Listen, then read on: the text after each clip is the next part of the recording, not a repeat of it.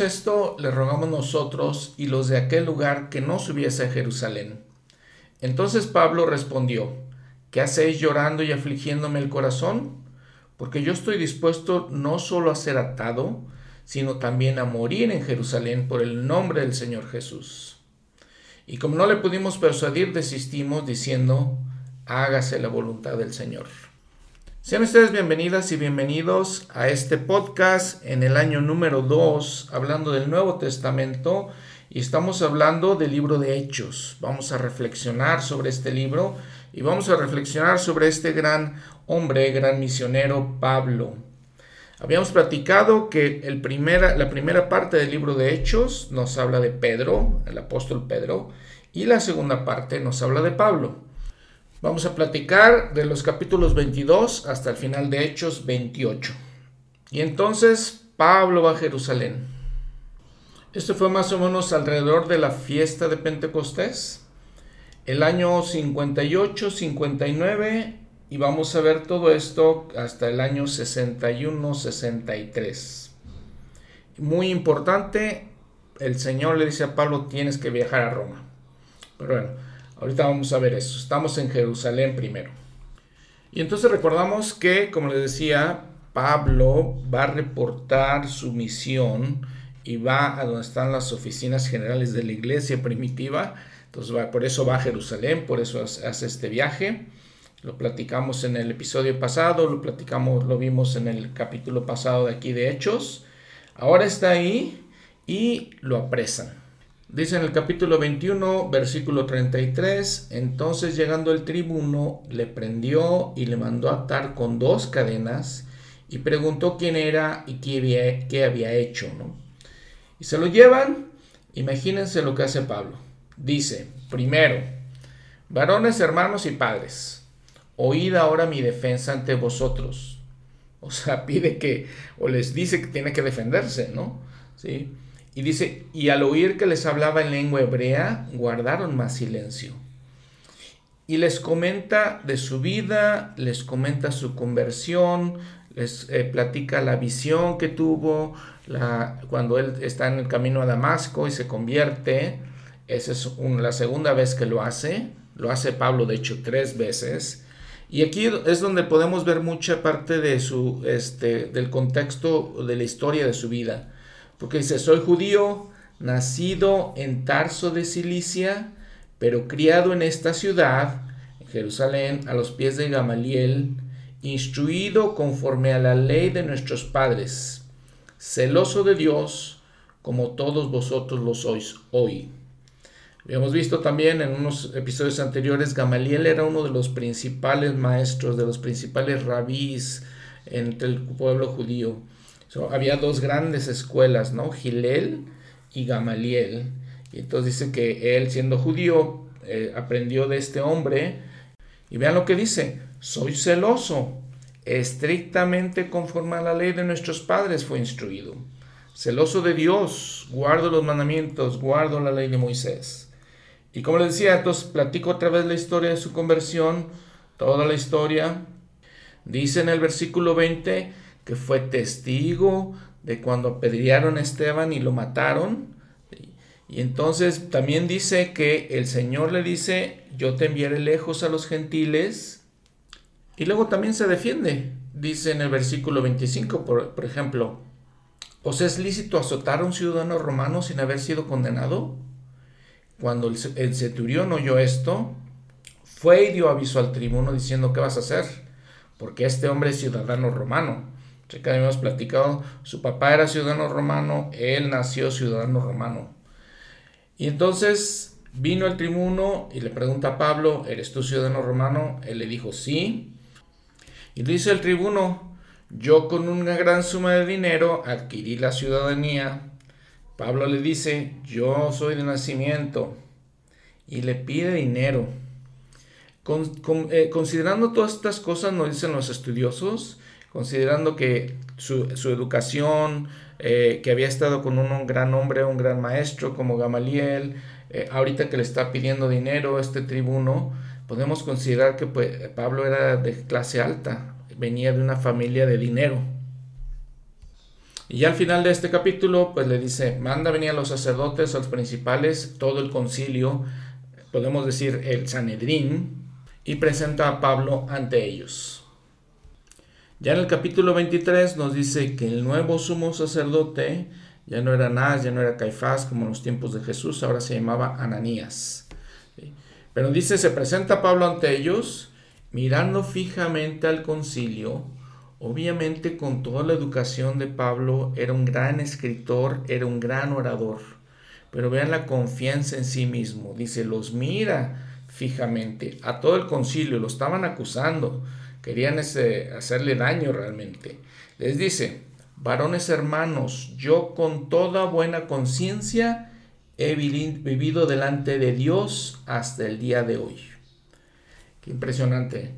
¿Quién de nosotros podemos presentarnos en estas situaciones y decir, yo he vivido, tengo la conciencia limpia, yo he vivido bien delante de Dios? Algo para reflexionar. Y entonces este sumo sacerdote Ananías se ofende, dice que manda que los que estaban junto a él que lo golpeasen en la boca y le dice Pablo, Dios te golpearé a ti, pared blanqueada. Si ven la nota del pie de la página, nos lleva a Mateo 23, 27, cuando el Señor les dice, hay de vosotros, escribas y fariseos hipócritas, porque sois semejantes a sepulcros blanqueados, que por fuera a la verdad se muestran hermosos, pero por dentro están llenos de huesos de muertos y de toda inmundicia. Eh, vean las palabras fuertes de, del Salvador y aquí Pablo hace exactamente lo mismo, ¿no? Y conocemos gente así, por fuera están hermosos, por fuera son eh, agradables, inclusive famosos, por dentro realmente no. ¿Ok? Y entonces le dicen los demás, a ver, estás injuriando, le dicen a Pablo, estás injuriando al sumo sacerdote de Dios. Y Pablo dice, ok, no sabía hermanos que el sumo sacerdote, pues escrito está, no maldecirás al príncipe de al príncipe de tu pueblo. Y sabiendo que el concilio, el Sanedrín, eran en parte fariseos, en parte saduceos, clama y les dice, varones hermanos, yo soy fariseo, hijo de fariseo. Acerca de la esperanza y de la resurrección de los muertos se me juzga. Y entonces hubo una disensión entre ellos, entre fariseos y saduceos, y la asamblea se divide. Siempre había habido diferencias entre estos dos grupos, eran los dos grupos religiosos más fuertes, más importantes en la, en la sociedad judía y tenían estas diferencias. Habíamos hablado de ellos, los saduceos, que significa más o menos algo así como los justos, eh, eran más, los más nobles, eran los, eran los aristócratas, eran por ejemplo los sumos sacerdotes, los principales de los sumos sacerdotes, y ellos se apegaban mucho a la interpretación literal del Torah. Y tenían todo un código de escribas, todo un código penal, tenían leyes de dieta, de qué podían comer y qué no podían comer. Y entonces esa era su idea, ¿no? Sí, ellos no creían en la vida después de la muerte, ni creían en los ángeles. Los fariseos, que son como los apartados, los separados, ¿no? Ven como cada quien tiene sus palabras así como que son especiales.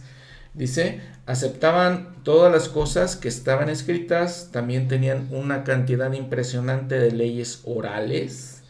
Todo eso se lo atribuían a Moisés. Interpretaban realmente la ley diferente que los saduceos. También tenían sus propias tradiciones en cuanto a la comida, en cuanto al día de reposo, en cuanto a los diezmos y otro tipo de cosas. Estos fariseos, por ejemplo, se oponían completamente a, que la sociedad se convirtiera en eh, la influencia griega en la sociedad, contra la helenización que, que habíamos platicado siempre. Y creían en la resurrección y creían en los ángeles, que es básicamente lo que está diciendo aquí Pablo. Me están juzgando porque yo creo en la resurrección, soy fariseo, por eso. Vean, por ejemplo, en el versículo 8 los saduceos dicen que no hay resurrección, ni ángel, ni espíritu, pero los, los fariseos afirman estas cosas. Y hubo un gran clamor. Y luego entraron también los escribas, que era otro grupo religioso. La guía para el estudio de las escrituras nos dice que se, les llamaba de diferente manera en el Antiguo Testamento, que básicamente eran los que se encargaban de escribir las escrituras, desde hacer copias de ellas. Ya en el Nuevo Testamento ya se les llama como intérpretes de la ley. ¿sí? Ellos se encargaban de desarrollar la ley, todas las, las cosas que tenían que ver con eso de acuerdo a la época. Entonces también se levantan los, los escribas y se ponen de parte de los fariseos. Se dicen, ningún mal hallamos en este hombre que si un espíritu le ha hablado o ángel, no restamos a Dios. Obviamente él está hablando de, su conversión, está hablando de cuando vio al Señor, o un ángel tal vez. Los saduceos no creían eso, los fariseos sí lo creían y los escribas se ponen de su lado. Y hay, dice, una gran disensión entre todo esto. El tribuno tiene miedo de lo que le pueden hacer a Pablo, le manda a los soldados que lo tomen y lo lleven a la fortaleza lo llevan a la cárcel básicamente. A la noche siguiente, dice la escritura, el versículo 11, se le presenta el Señor y le dijo, Ten ánimo, Pablo, pues como has testificado de mí en Jerusalén, así es necesario que testifiques también en Roma. Lo está mandando el Señor para que vaya a Roma, pero vean que le dice, ten ánimo, Pablo.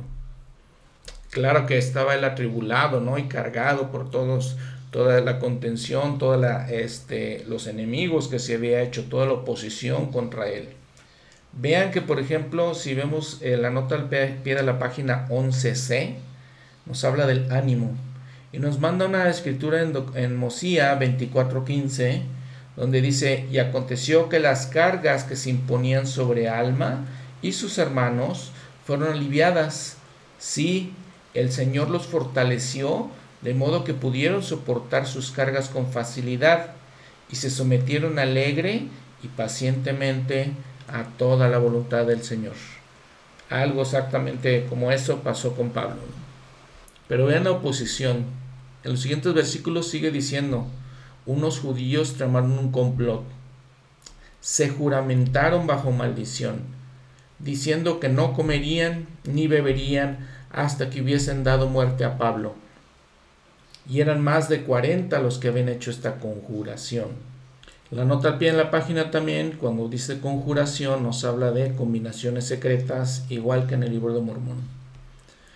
Los que fueron de los a los principales sacerdotes, estos hombres, estos 40 personas, fueron a los principales sacerdotes y a los ancianos, y dijeron, nosotros nos hemos juramentado bajo maldición a no gustar nada hasta que hayamos dado muerte a Pablo.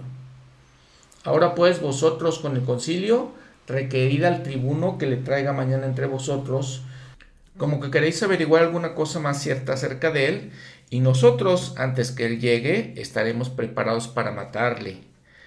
¿Y saben lo que pasa? Que el sobrino de Pablo, hijo de la hermana, oyó todo esto y fue y entró en la fortaleza y dio aviso a Pablo. Pablo llama eh, a uno de los centuriones y les dice, lleva a este joven al tribuno porque tiene cierto aviso que darle. Y entonces van ante el tribuno que después nos dice que se llama Claudio Licias. Y el sobrino ante él le dice todo lo que está pasando.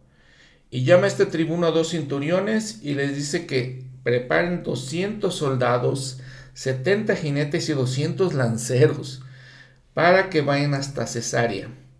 Cesarea, habíamos platicado un poquito, estaba en las costas de eh, la Tierra Santa, en las costas de Palestina hacia el norte, era una ciudad que se llamaba así por el César precisamente, era, un lugar, perdón, una ciudad muy próspera, era un lugar de mucho comercio, Herodes el rey había eh, construido ahí un puerto artificial impresionante, imagínense, 100 mil metros cuadrados era ese puerto artificial. Por unos 600 años los romanos lo habían nombrado la capital del gobierno en esa área de Palestina. Imagínense como los judíos creían que Jerusalén o pensaban en Jerusalén como su capital, los romanos decían no, la capital es Cesarea. Y allá llevan a Pablo ante el gobernador Félix. Este gobernador tenía exactamente la misma posición que Poncio Pilato. Ya en el versículo 25 nos narra que este Claudio, que era el tribuno, le escribió una carta a Félix y le dice todo lo que estaba pasando. Félix la está leyendo. Traen entonces a Pablo ante él y él lo dice, le manda que lo custodien en el pretorio de Herodes, que era básicamente el palacio donde él vivía. En el capítulo 24 dice que se acusa a Pablo de sedición. Él responde en defensa de su vida y de la doctrina. Enseña a Félix sobre la rectitud, la templancia y el juicio venidero. Cinco días después nos narra en el versículo 1, descendió el sumo sacerdote Ananías con algunos de los ancianos y un cierto orador llamado Tértulo, y acusaron a Pablo delante del gobernador. Y cuando Pablo fue llamado, Tértulo comenzó a acusarle diciendo, como gracias a ti vivimos en gran paz y muchas cosas son bien gobernadas en el pueblo por tu prudencia, siempre y en todo lugar recibimos esto con toda acción de gracias, oh excelentísimo Félix. Vean sus palabras de, orador, ¿no? Eh, les digo, lo, impresionante de todo esto, como eh, sucedía con, en los tiempos de Jesús, es que los judíos obviamente no querían los romanos, obviamente, pero aquí les digo, toda la diplomacia y toda la, falsedad de sus palabras. Eh, estamos agradecidos por todo lo que haces, excelentísimo Félix. Y era nada más, este, ahora sí de que el diente es para afuera, ¿no? Y esta acusa a Pablo de sedición. Dice, promotor de sediciones entre todos los judíos por todo el mundo y cabecilla de la secta de los nazarenos otra vez es una manera en que le decían a, los cristianos, obviamente, porque Jesús era Nazaret, nazareno, entonces esa es una manera que se refiere a ellos. Intentó profanar el templo y prendiéndole le quisimos juzgar conforme a nuestra ley obviamente todo esto les digo, eh, lo preparaban de esa manera para decir, es sedición, ¿no? Ciertas cosas que sabían que los romanos no podían soportar, no podían aguantar, no podían acusarlo de la doctrina, no podían acusarlo de predicar el evangelio, buscaban maneras de acusarlo. Y luego se queja también de que ya iban a, hacer, eh, a juzgarlo conforme a su ley, la ley judía, pero el tribuno Licias, Claudio Licias, se los quita de las manos. Y entonces lo traen hasta acá. Félix le dice, le da una señal a Pablo y le dice, a ver, ven y habla. Y este responde, porque sé que desde hace muchos años eres juez de esta nación, con buen ánimo presentaré mi defensa. Ve como Pablo no dice nada de palabras, oh, excelentísimo Félix, nada, dice, voy a presentar mi defensa. Tú puedes comprobar que no hace más de doce días que subí a adorar a Jerusalén, y no me hallaron disputando con ninguno, ni haciendo tumulto entre la multitud, ni en el templo, ni en las sinagogas, ni en la ciudad, ni te pueden probar las cosas de que ahora me acusan.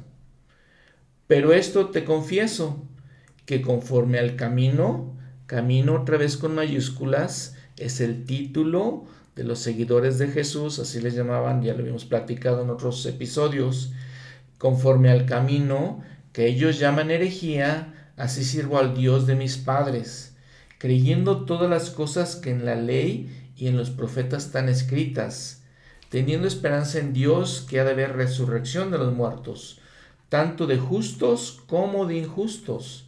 Ven ahí la doctrina, ¿no? Resurrección de todos, buenos y malos la cual también ellos tienen. Y por esto procuro yo tener siempre una conciencia sin remordimiento ante Dios y ante los hombres. Pero pasados muchos años vine a hacer mis limosnas a mi nación y presentar ofrendas. En ello estaba cuando me hallaron unos días de Asia, purificado en el templo, no con multitud ni con alboroto. Ellos deberían comparecer ante mí y acusarme si contra mí tienen algo. Entonces, él está diciendo Pablo, yo estoy siguiendo las leyes, le estoy siguiendo mi religión, vine a presentar mis ofrendas, y entonces así sucedió. Y continúa, o digan estos mismos si hallaron en mí alguna cosa mal hecha cuando comparecí ante el concilio, cuando comparecí ante el Sanedrín. A no ser que Estando entre ellos, prorrumpí en alta voz acerca de la resurrección de los muertos, soy juzgado hoy por vosotros. Entonces Félix, oír estas palabras, oídas estas palabras, estando bien informado de este camino, les puso dilación. Vean, Félix ya sabía de la, la doctrina de Cristo, ya sabía eh, lo de los seguidores de este camino. Les dijo, cuando descienda el tribuno Licias, acabaré de conocer vuestro asunto. Y mandó al centurión que se custodiase a Pablo, pero con alguna medida de libertad, y que no impidiese ninguno que los suyos, de los suyos, servirle o venir a él. Entonces permitió que gente vinieran a visitarlo. Algo parecido sucedió en la cárcel de Liberty cuando el profeta injustamente fue encarcelado, el profeta José Smith, lo único que le permitían era que entrara gente a visitarlo. Entonces, lo, básicamente es lo que sucede, con Pablo, les hacía esa libertad. Y continúa diciendo que algunos días después vino Félix con Drusila, su esposa, que era judía. ¿Ok? Vean, era judía. Llamó a Pablo y le oyó acerca de la fe en Jesucristo. Muy interesante. Ya este hombre Félix ya hace cierto caso a, Pablo, ¿no? Le llama la atención lo que le está predicando este eh, Pablo. Impresionante, impresionante, fascinante, ¿no? Lo que hace Pablo. Dice, y al disertar él de la rectitud y del dominio propio y del juicio venidero, Félix se espantó y respondió, ahora vete, pero cuando tenga oportunidad te llamaré. Esperaba también con esto Pablo, que, que, Pablo le diera dinero para que le soltase, por lo cual haciéndole venir muchas veces hablaba con él. Y al cabo de dos años recibió Félix como sucesor a Porcio Festo, y queriendo Félix congraciarse con los judíos, dejó preso a Pablo. Otra vez, probablemente Pablo era gente de dinero, le está pidiendo dinero para que lo suelte. Ahora, nuevamente enfatizando, eh, que nos llama, lo que nos llama la atención es el poder de la palabra que tenía Pablo. Tal poder que a un líder político, a un líder del lugar donde vivía, este, alguien importante, les predica y se espanta este hombre. Y inclusive le dice, vete, ¿no? Espantado, no sé, tal vez eh, siente su culpabilidad como hombre de corrupto, como hombre no bueno, entonces, el poder de la palabra de Pablo. Y ahora llega otro nuevo gobernador, como habíamos dicho, Festo, capítulo 25. Viene de Cesarea y va a Jerusalén, dice la escritura. Y una vez más, los principales sacerdotes, los principales de los judíos, se presentaron ante él contra Pablo y le rogaron y dice que preparaban una emboscada para matarle en el camino, a matar a Pablo. Pero dice, Festo respondió que Pablo estaba custodiando en Cesarea, a donde él mismo partiría en breve. Y este Festo entonces llega a Cesarea y todos los judíos van desde Jerusalén hasta Cesarea. Y otra vez en el versículo 7 presentan este, contra Pablo muchas y graves acusaciones, las cuales no podían probar, eran falsas acusaciones. Pablo se defendía diciendo, ni contra la ley de los judíos, ni contra el templo, ni contra César he pecado en nada. Festo le dice, ¿quieres que te lleven a Jerusalén para que seas juzgado allá? Pablo contesta, estoy ante un tribunal del César, no tengo nada que hacer allá, no tengo nada contra los judíos, no he hecho nada contra los judíos. Si alguna cosa dicen que supuestamente he hecho, díganme esas cosas de que me acusan pero, dice Pablo, yo a César apelo. Hace una apelación ante el César. Obviamente los romanos, los griegos tenían una... Eh, todas sus leyes eran muy estrictas, eran muy justas. Aprendemos de ellos todo lo que era la democracia. Lo que conocemos ahora en nuestros tiempos viene de ellos, aunque obviamente no era perfecto. Pero como ciudadano, ciudadano romano, Pablo tiene la oportunidad de apelar ante el César. Lo que Pablo no sabía es que en aquellos tiempos el emperador romano, el César, era Nerón. Si recuerdan un poquito de la historia mundial que aprendimos desde la primaria, creo, este era un hombre, muy, era un hombre malo. Se llamaba Nerón Claudio César Augusto Germánico. Reunió sobre el imperio romano aproximadamente desde el año 54 eh, de la era cristiana hasta el año 68 hizo perdón, ciertas cosas buenas, pero hizo cosas muy malas. Mató a su madre, mató a su esposa, porque quería casarse con otra esposa más bonita, a la que también mató. lo más, una de las cosas más conocidas de él es que prendió fuego en Roma, para que así de esa manera, al prender este fuego, pudiera construir un palacio más grande, en el año, por ejemplo, 64. ¿Y saben qué hizo para librarse de ese, de ese fuego? ¿O qué hizo para culpar a otros de ese fuego? Culpó a los cristianos. Algunas partes de su imperio, por ejemplo España, Britania y Galia, se eh, rebelaron contra él y ¿qué hizo? Se cometió eh, suicidio, se suicidó básicamente. Fíjense que los primeros cristianos desarrollaron la idea de que el número 666 que se encuentra en el Apocalipsis era un acrónimo eh, refiriéndose al nombre de Nerón, porque les digo, era, era un hombre perverso y cometió muchas maldades y muchas iniquidades precisamente contra los cristianos. Bueno, continuando con la narración, Festo le dice, ok, a César has apelado, a César irás. Dice el versículo 13, pasados algunos días, el rey Agripa y Berenice vinieron a Cesarea para saludar a Festo. Este Agripa era Herodes Agripa II ya. Había nacido en el año 18 después de Cristo, hasta el 92 muere. Se crió en Judea básicamente, pero ya se educó en Roma. Su padre obviamente era Herodes Agripa I. Y toda su familia obviamente ya tenía una historia de maldad contra los miembros de la iglesia. Por ejemplo, su padre fue el que mató a Santiago, Jacobo, el hijo de Zebedeo que fue el hermano o era el hermano de Juan el Amado, ¿sí? Su tío, que fue Herodes Antipas, es el que mató al Juan el Bautista, y su abuelo, el rey Herodes el Grande, fue el que mandó matar a los niños en Belén en la época de Jesús.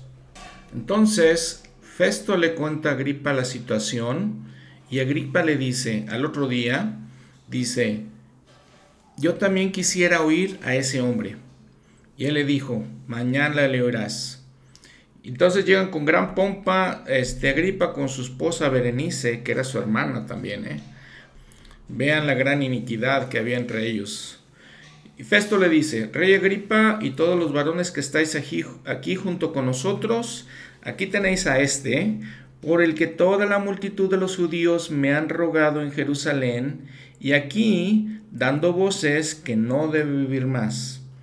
Pero yo hallando ninguna cosa digna de muerte ha hecho, hallando que ninguna cosa digna de muerte ha hecho, y como él mismo apeló a Augusto, he determinado enviarle, puesto que no tengo cosa cierta para escribir a mi Señor, le he traído ante vosotros, y, y mayormente ante ti, oh rey Agripa, para que después de interrogarle tenga yo que escribir.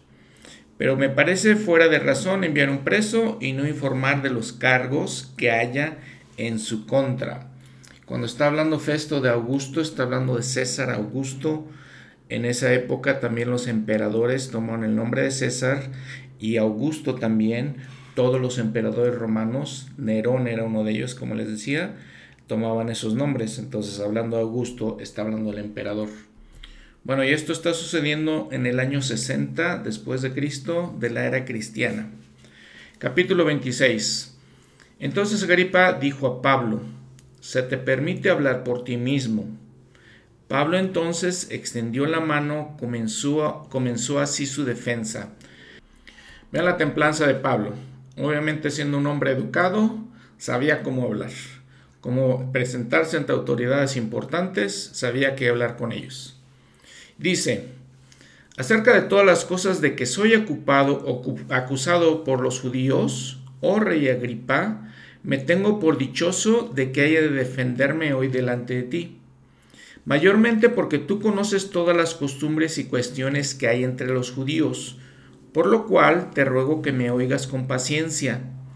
Mi vida, pues, desde mi juventud, la cual desde el principio pasé en mi nación, en Jerusalén, la conocen todos los judíos, quienes también saben que yo desde el principio, si quieren testificarlo, conforme a la más rigurosa recta de nuestra religión, viví como fariseo.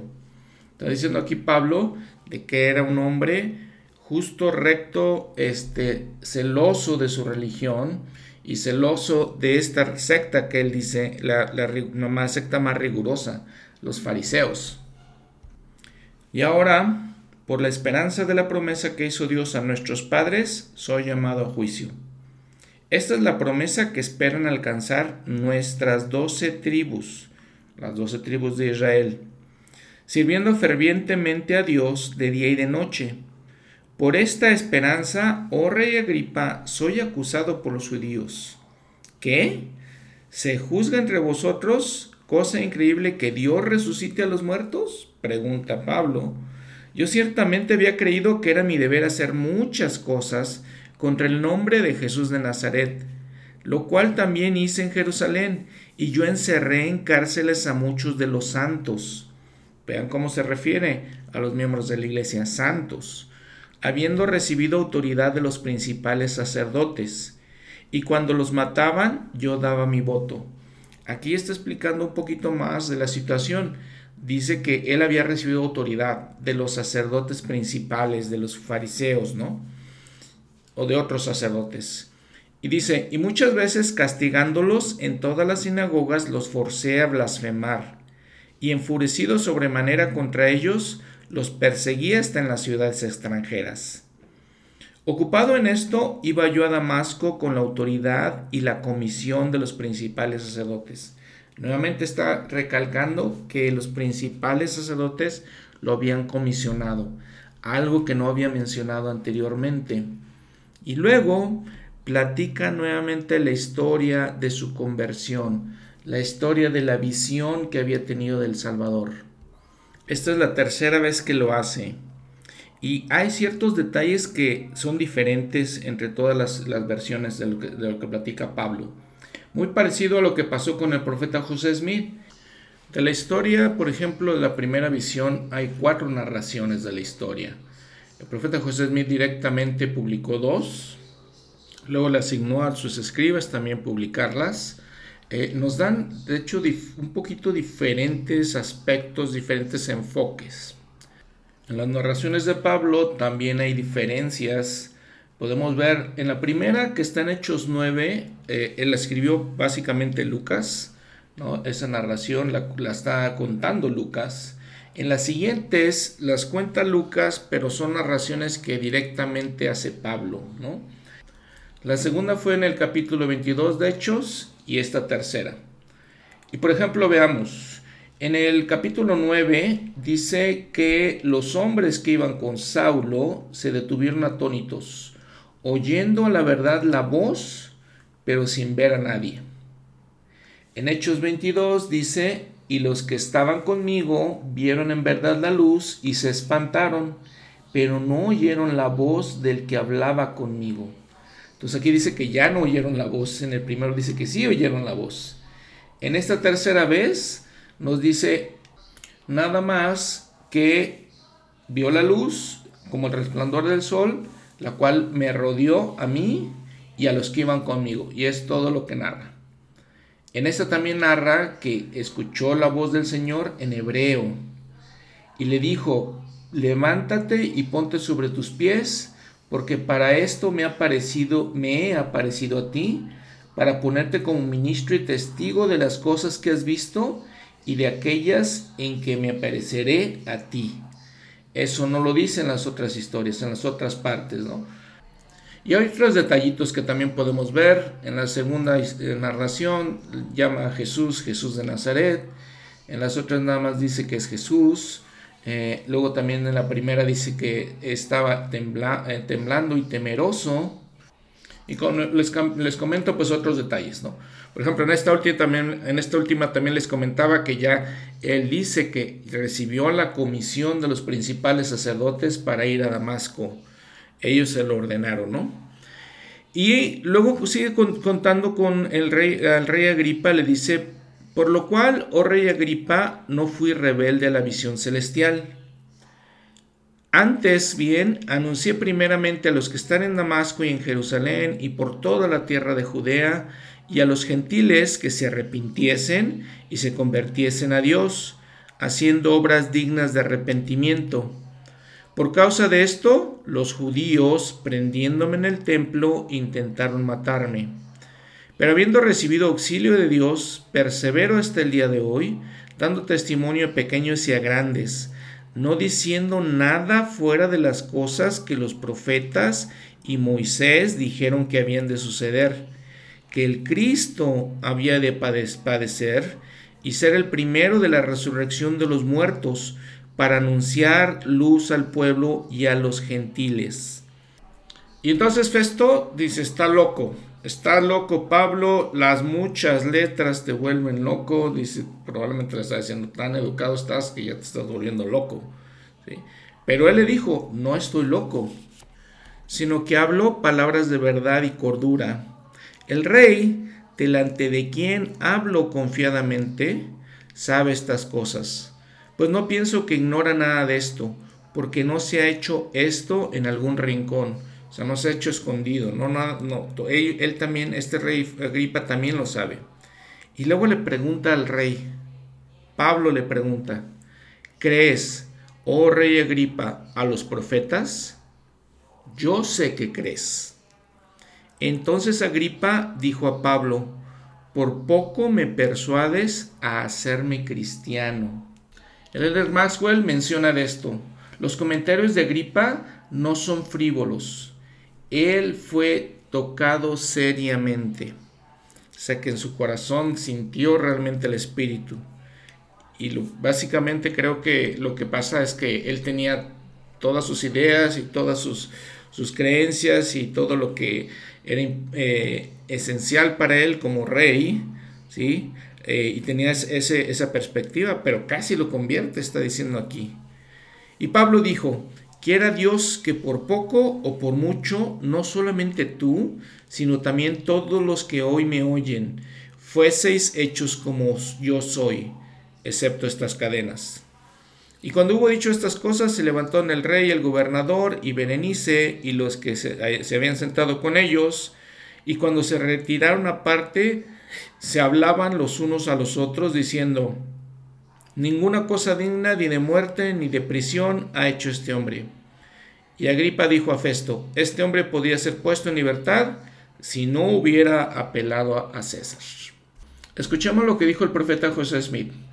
Pablo hizo su defensa ante el rey Agripa y relató los acontecimientos de la visión que había tenido cuando vio la luz y oyó la voz, pero aún así hubo, pocos que creyeron en él. Algunos decían que era deshonesto y otros decían que estaba loco. Fue ridiculizado y condenado. Pero todo esto no destruye la realidad de su visión. Él había tenido una visión. Él sabía que la había tenido. Y toda la persecución debajo de los cielos no podía hacerlo diferente. Y aunque lo persiguieron hasta la muerte, aún así él sabía y sabría hasta su último aliento que él había tenido ambas, visto una luz y oído una voz que le hablaba a él, y que nada en el mundo podía hacerlo pensar ni creer algo diferente. Cierro la cita. Y este comentario es muy parecido a lo que él dijo de su propia visión. Dice, yo había visto una visión, yo sabía que había hablado con Dios. Nada en el mundo ni ninguna de las persecuciones podía hacerme creer algo diferente. Muy fascinantes estas historias, muy fascinante la manera en que Dios trabaja con estos hombres escogidos, como Pablo, como el profeta José Smith y otros grandes hombres. Bueno, lo entregan a Pablo al un centurión y dice en el, ya en el capítulo 27 que decidió que habíamos de navegar para Italia. Entregaron a Pablo y algunos otros presos a un centurión llamado Julio de la compañía Augusta y embarcándonos en una nave adramitena zarpamos estando con nosotros Aristarco, Macedonia de Tesalónica, para navegar por las costas de Asia. Otra vez Lucas cambia de tercera persona a primera persona. Probablemente él estaba con Pablo en el, en el barco, porque dice ya nos embarcándonos. Y dice que al otro día llegamos a Sidón y Julio, tratando humanamente a Pablo, le permitió que fuese a los amigos para ser atendido por ellos. Y entonces dice que nuevamente navegaron hacia Chipre, los vientos eran contrarios y dice varios lugares donde pasaron y navegando despacio después, eh, despacio muchos días y habiendo llegado a duras penas frente a Nido, un lugar que empieza con G, ese nombre nido, Y dice que tuvieron problemas, había muchos vientos, les impedían navegar tranquilamente y pasando mucho tiempo y siendo ya peligrosa la navegación, porque ya había pasado el ayuno, Pablo los amonestaba. Esto ya está en el, en el versículo 9, diciéndoles, les dice Pablo, varones, veo que la navegación va a ser con peligro y mucha pérdida, no solo del cargamento y de la nave, sino también de nuestras personas. Pero el centurión obviamente no le hizo caso a Pablo, dice la escritura, dice la narración, le hacía más, más caso al piloto y al capitán de la nave. ¿Y qué pasó? Naufragaron, tuvieron varios problemas y naufragaron. En todo este proceso, los siguientes versículos nos cuentan pues que tiraron cosas de la nave para que estuviera más ligera. Eh, dice que llegaron a una, pequeña isla que se llama Clauda, pero apenas pudieron llegar ahí. Habían perdido toda esperanza de poder salvarse, pero vean Pablo, ¿no? Con su espíritu de, de fortaleza. Les dice en el versículo 21. Habría sido en verdad conveniente, oh varones, haberme oído y no zarpar de Creta para así evitar este peligro y pérdida. Ya les había dicho que no debían hacerlo. Pero bueno, dice, había sido, habría sido de, de verdad conveniente hacerlo, pero no lo hicimos. Ahora os exhorto a tener buen ánimo, pues no se perderá la vida de ninguno de vosotros, sino solamente la nave. Porque esta noche ha estado conmigo el ángel de Dios, de quien soy y a quien sirvo diciendo, Pablo, no temas, es necesario que comparezcas ante César. He aquí, Dios te ha concedido todos los que navegan contigo. Por tanto, varones, tened buen ánimo, porque yo confío en Dios, que será así como se me ha dicho. Sin embargo, es menester que demos en alguna isla. Muy interesante entender que Pablo toma el lugar de líder. Aquí les dice de cosas, les, les dice que tienen que hacer, que tengan ánimo. También les dice en los siguientes versículos, coman. Eh, dice, tomó el pan y dio gracias a Dios en presencia de todos y partiéndolo comenzó a comer.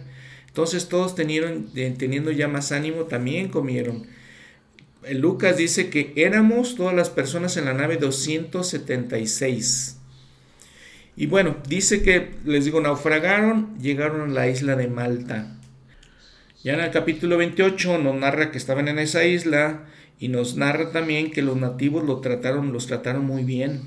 Encendieron fuego, este, porque tenían frío, obviamente, estaban completamente mojados. Dice, eh, mientras estaban haciendo esto, Pablo estaba recogiendo unas, unas ramas para echarlas al fuego y una víbora, huyendo del calor, se le prendió en la mano, la mano de Pablo. Cuando los nativos vieron la víbora colgando de su mano, se decían los unos a los, a los otros, Ciertamente este hombre es homicida, a quien, aunque haya escapado del mar, la justicia no deja vivir. Pero él, Pablo, sacudiéndose la víbora, o sacudiendo la víbora en el fuego, ningún daño padeció. O sea, no le hizo realmente nada a la víbora. Y todos esperando que le pasara algo, dice, esperando que cayese muerto o que le este, se hinchara, no, y viendo que no pasó nada, dijeron, cambiaron de parecer, ya no dijeron que era un homicida, sino dijeron, es un dios. Y luego hay un hombre, Publio, ¿sí? quien dice que era el principal de la isla y había estado, eh, había sido muy amistoso con ellos y los eh, hospedó, amistosamente les comentó, dice que su padre de él estaba en cama, enfermo de fiebre y de disentería, Pablo entró a verlo y después de haber orado le impuso las manos y le sanó. Otro milagro de Pablo. Y después de tres meses que pasaron ahí, zarparon, llegaron a una isla, dice la cual tenía por enseña a Castor y Pollux. Otra vez, si recordamos la historia mundial, cuando leemos de cómo se creó eh, Roma, cómo se creó Italia, nos habla de estos, estos dos personajes que son realmente figuras de la mitología, de la mitología griega y romana también. Eran los hijos gemelos de Zeus o de Júpiter, Zeus o Júpiter para los griegos o y los romanos. Entonces vieron estas figuras y dice que llegaron a un lugar que se llama Siracusa, estuvieron ahí tres días eh, Syracuse, en Estados Unidos, tiene, toma el nombre de esto, entonces, de este lugar. Dice, y de ahí llegamos a Roma. Y como les he dicho varias veces de Roma, pues Roma sigue siendo y ha sido una de las eh, ciudades más importantes en la historia del mundo. Y ahí empieza a predicar nuevamente Pablo. Y nuevamente hay judíos que se oponen a él. Y él dice, yo soy un hombre eh, honesto, soy un hombre, no he hecho nada contra, contra la ley, ¿Qué, quieren? ¿Por qué me quieren perseguir? Y entonces dice que había unos que se le dijeron a él en versículo 22, querríamos oír de ti lo que piensas, porque de esta secta nos es notorio que en todas partes se habla contra ella. Hablando de la secta, hablando del cristianismo, ¿no? Y habiéndole señalado un día, vinieron a él muchos a la posada donde él estaba, a los que les declaraba y testificaba el reino de Dios, persuadiéndolos acerca de Jesús, tanto por la ley de Moisés como por los profetas, desde la mañana hasta la tarde. Noten las palabras ahí, testificaba, ¿no? Daba su testimonio. Algunos aceptaron lo que se decía, pero otros no creían. Y como no estuvieron de acuerdo entre sí, al irse, Pablo les dijo esta palabra, bien habló el Espíritu Santo mediante el profeta Isaías a, a nuestros padres, diciendo, Ve a este pueblo y diles, de oído oiréis y no entenderéis, y viendo veréis y no percibiréis, porque el corazón de este pueblo se ha engrosado con los oídos, y con los oídos oye pesadamente, y han cerrado sus ojos, no sea que vean con los ojos y oigan con los oídos y entiendan de corazón y se conviertan y yo los sane. Sabed pues que a los gentiles es enviada esta salvación de Dios y ellos oirán. Y habiendo dicho esto, los judíos se fueron, teniendo entre ellos, entre sí, gran discusión. Y dice que Pablo se quedó ahí dos años, en una casa alquilada, se quedó ahí en Roma, haciendo qué? Predicando el reino de Dios y enseñando acerca del Señor Jesucristo con toda libertad y sin impedimento. Lo que quiere decir que Pablo estaba bajo arresto domiciliario, pero se, le permitía predicar en el, el, Evangelio.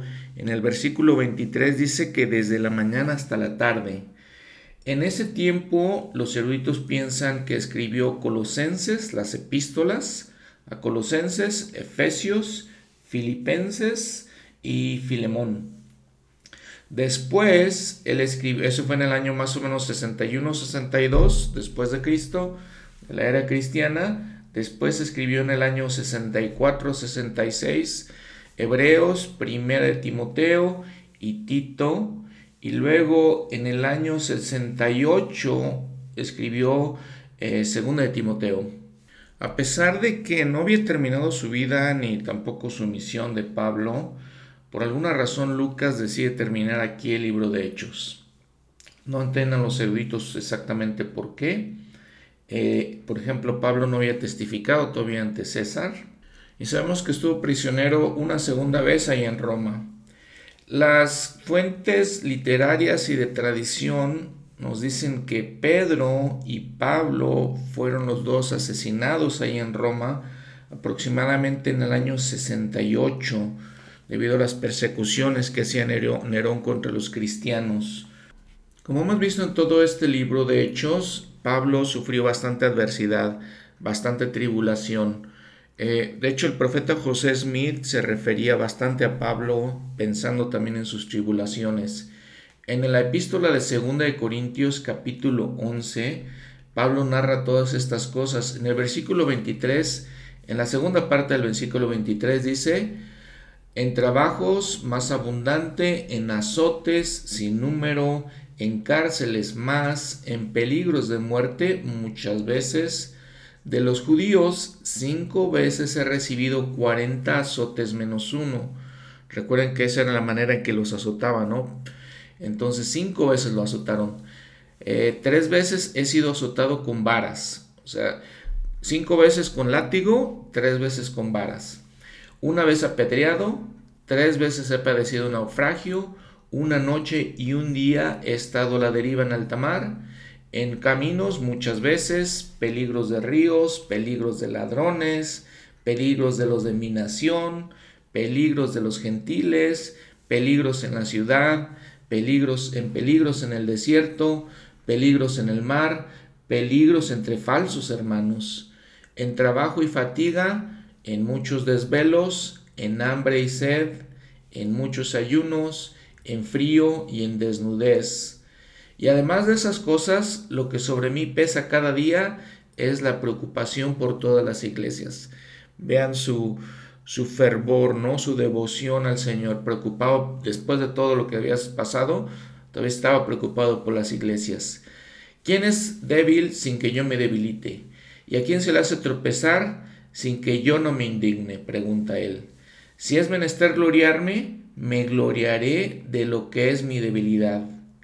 Entonces vemos lo impresionante de la fe de Pablo. Lo impresionante de todo lo que sufre por el Evangelio, eh, todo lo que hace por la iglesia, según él mismo lo dice. En el manual Ven Sígueme, eh, la primera la introducción nos habla de una cita del presidente Monson, donde él dice, cuando estamos en la obra del Señor, tenemos derecho a recibir su ayuda. Sin embargo, no tenemos derecho a tener un camino fácil y un flujo de éxito sin fin. Para prueba de ello basta el apóstol Pablo.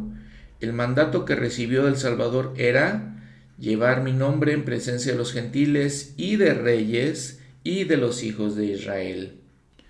En los capítulos 22 al 28 de Hechos, vemos a Pablo cumpliendo este mandato y afrontando gran oposición, cadenas, encarcelamiento, maltrato físico, naufragios y hasta una mordida de serpiente. Asimismo, vemos que se le presentó el Señor y le dijo, ten ánimo Pablo. Las experiencias de Pablo son un recordatorio inspirador de que el llamado del Señor de declarar su Evangelio con el son de regocijo viene con esta promesa, elevad vuestros corazones y alegraos, porque yo estoy en medio de vosotros. Cierro la cita. El manual un poco más adelante dice, tal como se evidencia claramente en el ministerio de Pablo, las dificultades que tenemos en la vida no son una señal de que Dios no apruebe la obra que estamos haciendo. Muy bien, para terminar este episodio les recuerdo las cosas que les menciono. Pongan atención en las palabras que usa el libro de Hechos y comparémosla con la iglesia en la actualidad. Eh, usa, por ejemplo, ciertas eh, ordenanzas como la imposición de manos, utiliza varias veces la ayuda del Espíritu Santo, dice que los cristianos eran llamados secta en la iglesia en la actualidad. Algunas personas le llaman a nuestra iglesia secta. Eh, de la misma manera entonces, también dice, por ejemplo, que usa la palabra testificar, que utilizamos tanto en la iglesia, y hay varias otras cosas, ¿no? Les digo, obviamente la iglesia restaurada es la iglesia de Jesucristo, la estableció, la restauró exactamente igual que como la, estableció en aquellos tiempos de la antigüedad. Y eso aquí es un, para mí este libro de Hechos, como les he dicho varias veces, es un testimonio de esas cosas. Ojalá que también sea testimonio para ustedes, que podamos reflexionar sobre toda la valentía de este apóstol Pablo y sobre todo lo que aprendemos de él, que podamos reflexionar de todas estas cosas, entender a detalle, les digo, todas esas cosas pequeñas que nos ayudan a, a, fortalecernos más, que son muy inspiradoras. Gracias por escuchar este episodio, nos vemos la próxima semana. Los invito otra vez a que vean ese programa de televisión Los Elegidos, lo pueden encontrar en las cadenas famosas de televisión por cable, eh, porque está muy interesante. En, la segunda temporada pasan cuando eh, el Salvador da el sermón del monte y cómo directamente afecta a los apóstoles. Y, es muy interesante la manera que, lo, describe y es muy inspirador para, ser, para serles honesto. La próxima semana vamos a hablar de los, las epístolas de Pablo. Vamos a empezar con Romanos. Hasta luego.